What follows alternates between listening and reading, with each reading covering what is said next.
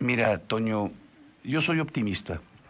Eh, en el 95, 97 empezaron a surgir los títulos. No. Mira, Toño, yo soy optimista. Eh, en el 95, 97 empezaron a surgir los títulos de concesión y el proceso y durante más de 20 años pues hubo un debate entre Jalisco y Guanajuato en términos de que si era viable la presa, si el trasvase, si, si era viable el proyecto eh, eh, eh, de coordinación entre los estados, ¿no? Hoy en este año, pues se logró llegar a un, a un muy buen acuerdo, a, unas coincidencias en los cuales las preocupaciones de Jalisco se ven resueltas y las preocupaciones de Guanajuato se ven resueltas. en términos generales, los gobernadores, los equipos técnicos de trabajo nos ponemos de acuerdo y sale un buen acuerdo. El problema es que en lo político todavía hay asuntos que resolver. Eh, eh, López Obrador dijo, si los gobernadores se ponen de acuerdo, el proyecto va.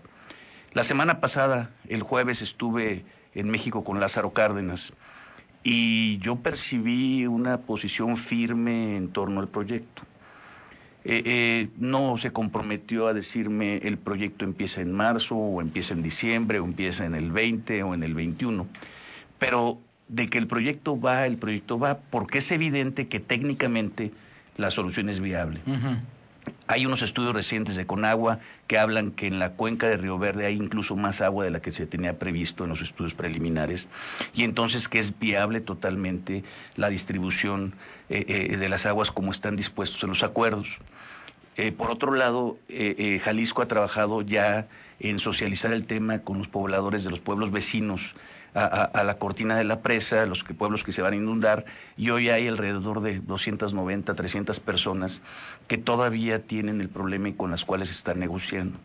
Te puedo decir que las afectaciones en términos a donde va a pasar el, el acueducto que viene a León prácticamente están al 95%, 98%, que también es un gran avance y que no se ha dicho mucho del tema. Entonces, en ese sentido, el proyecto ha seguido avanzando en diferentes puntos. Eh, eh, lo que platicamos con Lázaro Cárdenas la, la, semana pasada es que durante enero se va a buscar tener unos nuevos foros eh, en los cuales se oigan a todas las voces. sabemos que hace algunas semanas hubo un foro eh, convocado por la Semarnat, en la cual pues prácticamente se invitaron a los disidentes del proyecto, a la gente que no es, no está a favor y se escucharon sus preocupaciones. Lo que busca Lázaro Cárdenas con este otro foro, que no va a ser resolutivo, sino que va a ser simplemente un foro para que nos escuchemos eh, y escuchemos las preocupaciones muy válidas de todos los actores, ¿no? Yo me imagino que los pobladores tienen argumentos muy válidos, pues si se van a inundar mis tierras, pues yo, yo estoy preocupado y necesito que me tomen en cuenta, ¿no? Y, y, por supuesto que los productores de los altos de Jalisco, pues están preocupados porque pues es un agua que ellos necesitan y la cual se está tomando en cuenta en el, en el convenio, así como los leoneses y los, eh, eh, las personas, los ciudadanos de la zona metropolitana de Guadalajara estamos preocupados porque necesitamos el agua para subsistir. Entonces, en términos generales, ya estamos llegando a socializar el tema de tal forma que las preocupaciones de todos estén tomadas en cuenta. Y habrá decisiones firmes que se tengan que tomar en cierto momento porque pues no le vas a poder dar gusto a todos de todo, al 100%. ¿Dónde está la pelota ahora, Jorge? En, en, la primera parte de lo que nos eh, comentabas, subrayaste o, o, yo percibí importante el tema del aspecto político. O sea, técnicamente ya está, socialmente se avanza, pero al final de cuentas sería una se tiene que tomar una decisión política, ¿no? Entonces, ¿qué pasa? ¿Qué percibo yo? Que el presidente López Obrador le hace falta el último empujón de estos foros, en los cuales él reciba la información completa, vea que los argumentos son contundentes hacia la viabilidad del proyecto. Ya lo sabe, ya en lo corto, de, él se ha pronunciado que, pues, que le tienes que dar una solución a 6.2 millones de personas, que hoy es esta solución. Ciertamente, por ejemplo, el secretario Toledo, con una formación académica, él no está a favor de las presas. Las presas todas, cualquier presa. Eh, sin embargo, sin embargo, pues el desarrollo de las ciudades, el, desarrollo urbanístico genera la necesidad de presas porque pues están concentradas. O sea, el problema del mundo no es que falte agua, simplemente que está mal distribuida. Las ciudades están concentradas en cierto, y entonces ahí es donde se va acabando el agua. El gran estrés hídrico que tenemos en Guanajuato es derivado de la concentración urbana que tenemos. Entonces, en ese sentido, eh, eh, eh, el trasvasar el agua es una solución que desde el punto de vista teórico a, lo mejor eh, eh, no sería lo más deseable si hubiera una distribución diferente de la población, pero la realidad es que estamos como estamos y que la única solución técnicamente viable hoy como estamos es tener una presa. Esa, esa presa también le va a ayudar, por ejemplo, a los altos a que va a tener escurrimientos y eso va a reforzar sus mantos acuíferos. Entonces, para los pobladores de los altos también es una ventaja. Nosotros tenemos el compromiso y desde los años noventas lo ha asumido así Guanajuato, de ser eficientes en el proceso, de usar bien el agua, de tratarla bien, de mandarle a través del turbio y el, y el Lerma el agua a Chapala. Y todo eso Guanajuato paso por paso ha venido cumpliendo. Entonces hoy no hay argumentos de Conagua o argumentos del gobierno federal que digan es que Guanajuato no ha cumplido.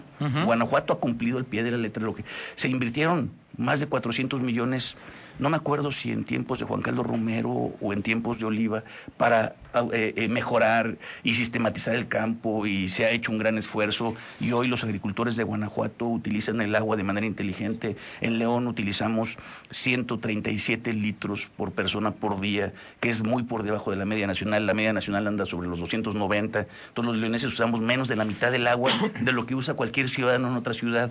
El sistema de agua potable de la ciudad eh, tiene una eficiencia del 72%, cuando la media nacional anda por los 50 altos. Entonces, la tarea se ha hecho. Eh, eh, eh, el tema es nada más que se concluya la presa, que se defina si la presa va a llegar a 105 o se va a quedar a 80, este, pero a fin de cuentas eso a León no le afecta en términos de flujo. O sea, tú eres optimista. Yo soy optimista y vamos a seguir trabajando por eso. Ahora, esto no nos resuelve el problema de los próximos cinco años. O sea, pensar que el agua en bloque del Zapotillo nos llegue en el mejor de los casos va a ser a finales del sexenio de López Obrador. ¿Por qué? Pues porque hay que terminar las obras de infraestructura, hay que dejar que la presa se llene, hay que hacer el acueducto, hay que hacer todas las obras periféricas y eso toma tiempo. Pero a fin de cuentas estamos trabajando fuerte en Zapal para resolver el tema mientras tanto y para el futuro, porque a fin de cuentas eh, eh, eh pues la presa no resuelve el problema a lo mejor de 20 años. Claro pero pues, esperamos que León tenga vida por 200, ¿no? Entonces, en ese sentido, pues tenemos que trabajar fuertemente para tener respuestas cada vez más puntuales a las necesidades de la población. Ahora, un, un, camino que hay que eh, circular es el que tiene que ver con el reuso el reuso del agua o el agua tratada. ¿Qué tanto se ha avanzado, Jorge? Es decir, la planta de tratamiento de aguas residuales que ya tiene mucho tiempo en Zapal eh, cumple con todos los requisitos, bueno, requisitos de, la norma mexicana, pero sobre todo puede ser reutilizada más allá del campo. Eh, no vemos muchos avances todavía en nuestras casas de, de, laves los trastes con agua ya tratada o que uses eh, servicios sanitarios con... O sea, ¿cómo vamos en ese asunto? Mira, te platico. Eh, eh, nosotros usamos más o menos 2.9 metros cúbicos por segundo de agua. Esa cantidad la venimos usando desde finales de los noventas, cuando León tenía 800 mil habitantes y hoy con un millón ochocientos mil usamos la misma cantidad de agua. Es parte de lo que te platicaba del ejercicio eficiente que hemos tenido. Porque no hay fugas, porque... Porque se trabaja bien, porque la gente ahorra, porque no ves a nadie barriendo su casa con la manguera, ahorramos al regar. o sea, tenemos una buena cultura del uso del agua. Nos hace falta trabajar en la cultura de las descargas, pero ahorita voy para allá. Sin embargo, en términos del uso del agua, somos muy buenos los leoneses. En la planta municipal, la concesión se dio, el contrato se había dado hace 25 años. Más o menos. ¿Por qué? Pues porque hubo cuatro o cinco años en los que cual se hizo el diseño, se construyó y la operación se vence, 20 años se vencen en septiembre del año que entra, o sea, comenzó en, en 2010, ¿no? En, no, en el 2000. Así es. En el 2000. Entonces, en el 2000 comienza. Sin embargo, tenemos tecnología de hace 25 años. Así es. Entonces, hoy eh, lo que hemos decidido en el Consejo de Zapal es que nosotros vamos a tomar la operación de la planta. O sea, en septiembre del 20 nosotros vamos a tomar la operación, vamos a dejarnos de la concesión y vamos a invertir más de 1.500 millones de pesos en la transformación de la planta. Ah, Eso nos va a generar que podamos reusar 2.3 metros cúbicos por segundo. Yo te decía, usamos hoy en toda la ciudad 2.9. Entonces, con esta transformación, digamos que en los próximos 18 meses podremos tener una dotación de aguas de reuso de 2.3 metros cúbicos. ¿También se acaba la concesión, la obligación de entregarle agua tratada al campo? No, no, no. Eso se mantiene. Nosotros mantendremos los 600 litros por segundo que tenemos que entregar al campo. Eso se mantiene. Los vamos a seguir entregando al campo y eso no, no es problema. Ok. Pero ten- vamos a tener 2.3. Ok. ¿Qué quiere decir? Pues podemos intercambiar con algunos agricultores agua en bloque de reuso contra pozos que nos puedan dar más dotación. Oye, tenemos un estudio del acuífero y hoy nosotros, eh, eh, aunque tenemos el 12% de los títulos de concesión, digamos, del acuífero de León, usamos más o menos como el 45% del flujo, o sea, de- del vaso, del agua que tienes en el vaso. Zapal para uso urbano usa el 45% del agua disponible. El 55%, como el 50% se usa para términos agrícolas y como el 5% para usos industriales. Entonces, eh, eh, eh, nosotros tenemos ahí pues también un buffer, agua que podríamos, de- si, si reusamos el agua, podemos intercambiar agua con los agricultores. Claro. O mejor, tenemos seis meses, no, como todo el año casi, como en marzo, abril empezamos con los curtidores a tener unas reuniones para organizarnos. Eh, eh, eh, obviamente es un tema de todas las industrias, pero una industria muy, muy icónica en León es la industria curtidora y aparte es una industria que usa mucha agua. Así es. Entonces, en términos, en términos eh, eh, industriales es un sector muy importante. Hemos trabajado en varias mesas de trabajo para que de alguna forma ellos comprometidos con la sustentabilidad y con el medio ambiente nos entreguen descargas de mejor calidad para que sea más fácil que nosotros las tratemos y este objetivo de los 2.3 metros cúbicos por segundo pueda ser usable. Ahora, Jorge, en serio, ¿le crees a los curtidores? Digo, hablado, yo estuve ahí en, la Cámara de Curtiduría hace precisamente cuando se dio el proceso de la planta de tratamiento de aguas residuales. Estuve cinco años en la Cámara, debí haber acudido como a 25 firmas, de con- 25 firmas de convenio con Proepa, Profepa, y no sé, eh, de que vamos a entregar el agua con esta calidad. ¿Les crees? O sea, es decir, Sí. para que la planta funcione, se requiere que, que- Y- que la descarga tenga ciertas Y- y- características. y te platico por qué les creo. Les creo por dos razones. Primera, porque el mercado se los exige. O sea, ellos ya no van a poder vender su producto. Las grandes, las... Pues el 90% de los cueros. ¿Ok? Sí, no van a poder colocar sus cueros Si no tiene si etiqueta no verde. tienen la etiqueta de sustentabilidad. Así es. Entonces el mercado se los está exigiendo. Ok. Y ese, pues no mata, o sea, lo mata todo. ¿Sí me explico? Sí, de acuerdo. Si se te acaban tus clientes, ¿cómo le haces? Sí, no? de acuerdo. Entonces es el primer punto. El segundo punto es que acabamos de ajustar el reglamento. De hecho, entregamos un nuevo reglamento la semana pasada al ayuntamiento para que se revise y dentro de eso están unos parámetros que negociamos con la industria curtidora que aplican a todas las industrias, pero en especial son tienen un- una situación más compleja para que sean cumplibles pero por otro lado que sean viables en términos de sustentabilidad. Y entonces llegamos a un buen arreglo y entonces tenemos el compromiso de la autoridad de firmeza en, en- en- en- en, digamos, en la exigencia de eso. Nosotros no tenemos dientes como Zapal, Así es. pero hemos acudido tanto a Conagua, con los que tenemos un convenio, como con la autoridad municipal para garantizar que haya eh, eh, firmeza en la decisión, para garantizar que haya una responsabilidad en el uso de, de- de- de la, sobre todo de las descargas. Ajá. Vamos a poner medidores en todas las industrias. Medidores de salida. de salida. Ok. Nosotros vamos a invertir Zapal en el medidor, el, el- el industrial va a poner su, su, su contenedor y alguna parte de la obra civil y algún, algún tema ahí de, de algunas válvulas, algunas cosas que nosotros se los vamos a financiar este, a, a 18 meses, algo que sea fácilmente cumplible y ¿Cómo te debe entregar el agua? bajo las normas. O sea, Sí. tiene que entregar bajo O los sea, ¿la tiene que tratar dentro de, de- de su empresa o llevar el proceso de curtido a otro lugar? Hay de dos cosas. O se mueve de la ciudad, Claro. Nosotros tenemos una zona en la cual los tubos llevan a la planta de desbaste. Esa planta tiene la capacidad de recibir eh, descargas industriales.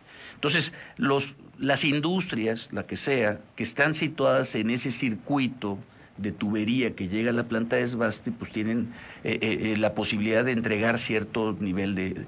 Las que están en zona urbana, donde pasan los tubos de la planta de tratamiento municipal, pues no pueden descargar a menos que traten el sitio. Así es. Entonces, no hay, o sea, nosotros no los vamos a, obligar a que se reubiquen. Claro, claro, claro. Nosotros les vamos a decir, cumple con los parámetros. Si tú tratas tu, tu agua antes de que de salga el drenaje, y la pues, o sea, es tu ya hay problema. uso de suelo, claro, Sí, claro, claro. O sea, no, no es un problema de Zapal.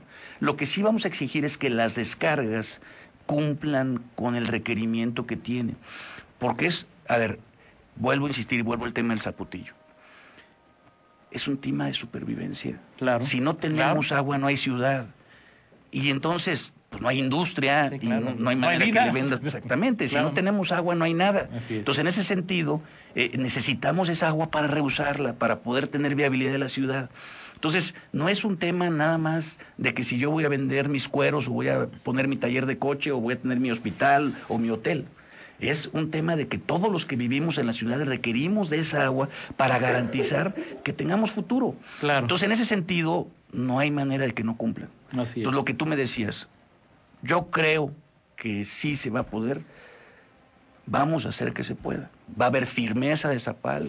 Tenemos el compromiso de las autoridades. Hemos platicado con el gobernador, con el alcalde, con la Conagua, con todos los actores vinculados, con los diputados. Con, o sea, estamos buscando la manera de que se cierren, se cierren todos los candados para garantizar una ciudad sustentable en términos de agua. Vamos a ir a una pausa al regresar Jorge Ramírez, presidente de Zapal, sobre este mismo reuso o tratamiento de agua. Hemos hablado de los curtidores durante dos décadas o tres décadas en León, pero hay otros factores, eh, aquellas empresas que tiran el aceite al drenaje, que ni nos damos cuenta, los restaurantes que también tiran sus desperdicios eh, y últimamente eh, me ha tocado ver en, en- varias noticias que tienen que ver con otro problema que enfrentan las plantas, las colillas de cigarro, ¿no? Es decir, este pues que también generan una contaminación importante en, en- los drenajes y en la planta, si hay alguna idea. Y dos temas, eh, el reciente despido de dos personas por eh, re- recomendación del Consejo porque no cumplieron con algunos requisitos y el tema del Contralor o la Contralora Jorge Ramírez. Pues, por favor, después de una pausa. Con mucho gusto. Regresamos. En línea con Toño Rocha. Síguenos en Twitter, arroba Antonio Rocha P y arroba guion bajo en línea.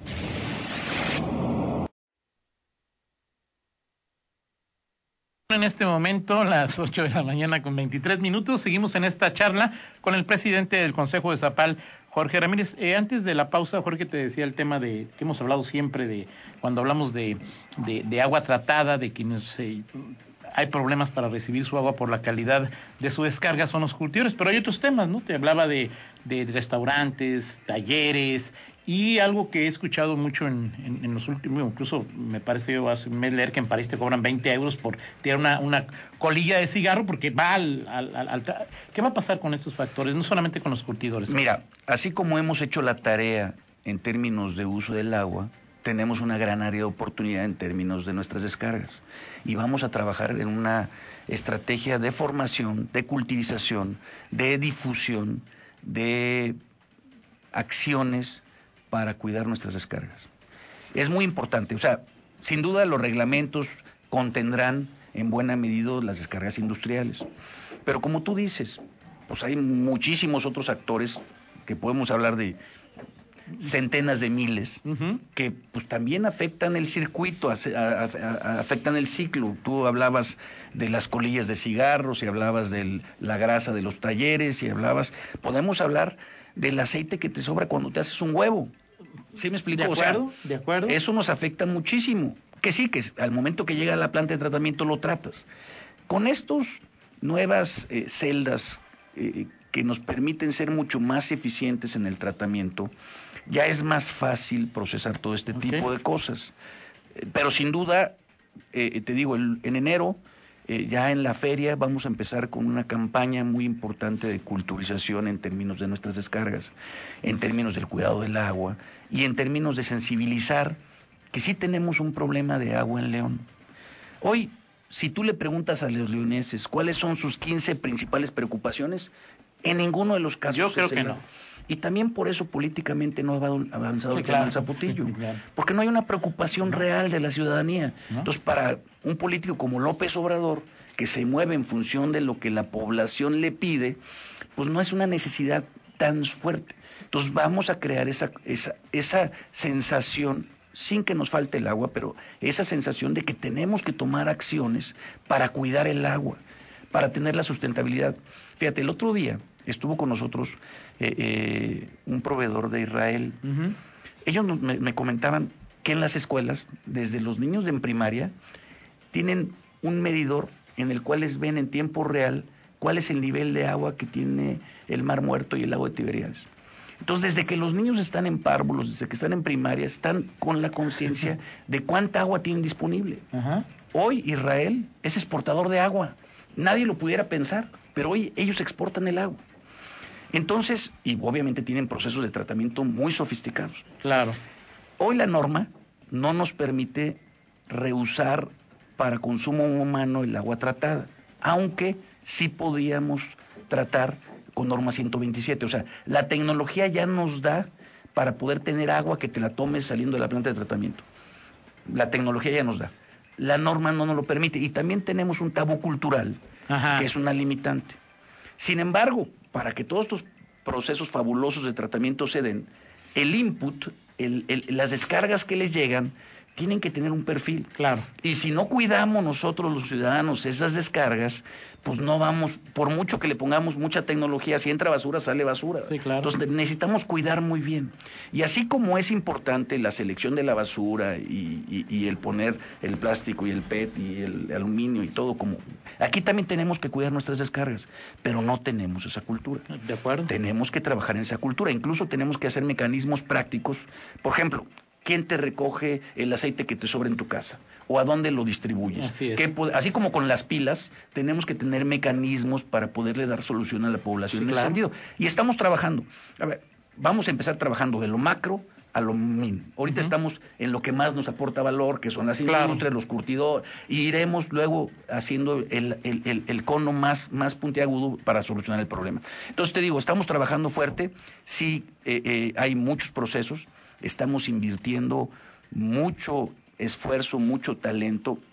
En el cambio de reglamento, eh, eh, le pusimos cuatro patas al equipo operativo de Zapal. Yo quisiera tomarme un momentito, si me lo Claro, permites, claro. Toño, para explicar la estructura operativa de Zapal. ¿Por qué Zapal es potente? Porque es un, un- un organismo muy competitivo a nivel, porque tiene dos elementos fundamentales.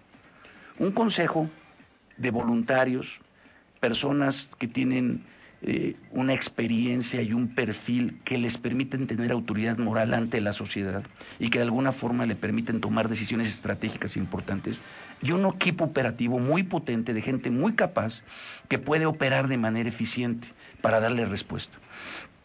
Y entonces, ¿qué es lo que se ha venido haciendo? Bueno, ¿cómo fortalecemos? Y de hecho, acabamos de hacer una propuesta de cambio de reglamento donde fortalezcamos ambas partes Así es. al, al, al, al Consejo sin quitarle absolutamente ninguna responsabilidad, pero enfocarlo más bien en temas estratégicos y darle la libertad al equipo operativo para que tome las decisiones operativas. Y entonces creamos cuatro subdirecciones. Bueno, ya había dos, la subdirección de operación y la, eh, la subdirección administrativa, y estamos creando o estamos proponiéndole al ayuntamiento que creemos dos nuevas eh, subdirecciones. Una es la de proyectos especiales, donde se va a ver los temas de ahorro de energía, los proyectos como, como los proyectos de cultura, los proyectos de automatización, de sistematización, de, de todo la mejora, la innovación, el estar en la cuarta revolución industrial, el traer el big data y analizarlo para tener mejor. Y un, y un, y un este, y una subdirección de planeación para garantizar que tengamos proyectos de largo calado y perfectamente estructurados. De nada nos serviría invertir 1.500 millones de pesos de agua tratada si no tenemos una estrategia de venta de esa agua, es. de dónde la vamos a colocar, que, cómo la vamos a distribuir, quién nos la va a comprar, a qué precio nos la van a comprar. Entonces, para eso tenemos que tener una estructura muy bien solventada. Y entonces estamos preparando que la visión de largo plazo, la revisión de la gestión, la operación esté manejada por el Consejo, la el garantía de que no se están haciendo trácalas, el- la garantía de que se está haciendo todo transparentemente, la garantía de que estamos utilizando la economía lo mejor posible para garantizar que tengamos derrama. Y el equipo operativo preocupado por el día a día, por, por, por, tener proyectos estratégicos, por garantizar que los contratistas y los proveedores son los mejores que podamos adquirir y al mejor precio, garantizar que el Zapal funcione bien. Todo este menjurje, ¿qué es lo que busca? Pues que tengamos un mejor tratamiento, que tengamos un mejor reuso, que tengamos mejores fuentes, que logremos garantizar que cuando abras la llave no tengas ninguna preocupación. Es más, hoy tenemos un gran valor agregado que los leoneses no conocemos. Si tú abres el agua que está, la llave de afuera de tu casa, el agua, el agua es pura. O sea, no tendríamos que gastar los leoneses en garrafones. Así es. Gastamos en garrafones porque no le damos mantenimiento a nuestra cisterna. Si nosotros lavamos una vez al año nuestra cisterna, no tendríamos por qué gastarnos los 400 pesos al mes o los 600 pesos al mes en agua de Pero si la tomo el agua de zapal en la llave de entrada, que no pase por mi proceso Está pura. de casa, nosotros, la Secretaría de Salud nos mide y tenemos 90. ¿no? Bueno, si la trasvasa se quita el sabor. Okay. O sea, sí, es ciertamente nosotros utilizamos cloro para, para, pero si la trasvasa se quita el sabor y el olor. Perfecto. Eh, un par de un, un par de preguntas. Pregunta, pregunta, Pablo que en qué quedó la demanda contra la toma clandestina de Gran Jardín, que sabes algo. Pues están en los tribunales. Todavía no hay una, no hay una resolución. Eh, te preguntaba también sobre el caso de las personas que recientemente fueron despedidas. ¿Por qué se les despidió? ¿Cómo, cómo se este proceso, Jorge? Mira, eh, eh, obviamente todas estas observaciones que encontró la Contraloría Municipal se dieron en una administración anterior. Sin embargo, pues había funcionarios que habían participado entonces. Eh, en ninguno de los casos se encontró con que hubiera habido algún tipo de faltante o algún tipo de robo o algún tipo de mala práctica dolosa en términos.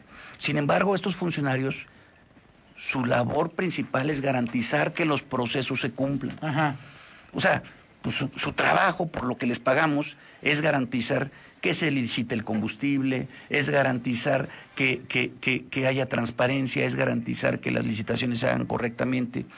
Y al momento de que había unas observaciones tan importantes y tan recurrentes, eh, eh, eh, lo que decidió el director como tal y nos propuso al Consejo, y lo apoyamos completamente, fue pues, tratar de dejar claro que no vamos a permitir que pues haya este tipo de omisiones o de errores. Uh -huh. Yo te digo, muchas veces en una empresa particular es más fácil que puedas, eh, eh, sol, no solapar, pero sí eh, solventar, una, solventar situación, una situación en claro. esta que un organismo público. Entonces aquí sí, claro. tenemos que ser mucho más cuidadosos. Claro. Y entonces se convierte en algo mucho más complejo. De acuerdo. Y entonces para el funcionario que está ahí tiene que tener claridad de que tiene mucho más responsabilidad que simplemente la compra que está haciendo. De acuerdo. Servidor público y el ser público implica pues, toda implica la ciertas, de la ciertas variables adicionales que en una empresa no sucederían. Así es. Entonces, si te pregunto, oye, ¿sería grave lo que pasó en tu empresa? No, en mi empresa no pienso que sea grave, Claro. pero en Zapal sí es muy grave. Sí, si le pregunto a alguien de Zapal cuánto ganas, pues me tiene que decir, o si Claro, no, si alguien claro. me pregunta cuánto gano, le digo que te importa. Sí, exactamente. pues, eh, Sí, sí, a- ¿no? así es, así, Así es, es. así es, así es. Oye, dice Eugenio Martínez, ¿para qué quieren dirección de planeación? Ya había plan para en el, el terreno de Romita poner paneles solares con el gobierno de Corea y el Consejo permitió que de un plumazo López Santillana lo borrara, dice Eugenio. Sí, yo me acuerdo de ese proyecto y la verdad es que ese proyecto no era viable. A mí me tocó cuando Eugenio lo presentó al Consejo y generaba un ahorro de un 5% cuando hay unas alternativas que te dan muchísimo más. Entonces, en ese sentido, pues no era viable por, la, por el proyecto en sí mismo, pero hay muchas alternativas. Hoy en términos tecnológicos hay muchas. Ayer se dio una licitación en la cual están eh, licitando celdas solares para todas las oficinas del Zapal y hay muchos temas y la planeación no significa un proyecto. Claro. Implica proyectos de todos, todos los días. Perfecto. Eh, luego platicamos porque eh, otra una entrevista posterior sobre los contralores, porque ahorita tenemos información ahí que- eh, relevante. Eh, y nada más preguntarte, en la mm, propuesta que hace Zapal y que aprueba el ayuntamiento y que creo que ayer aprobó eh, en comisiones el Congreso, ¿va la indización del agua otra vez?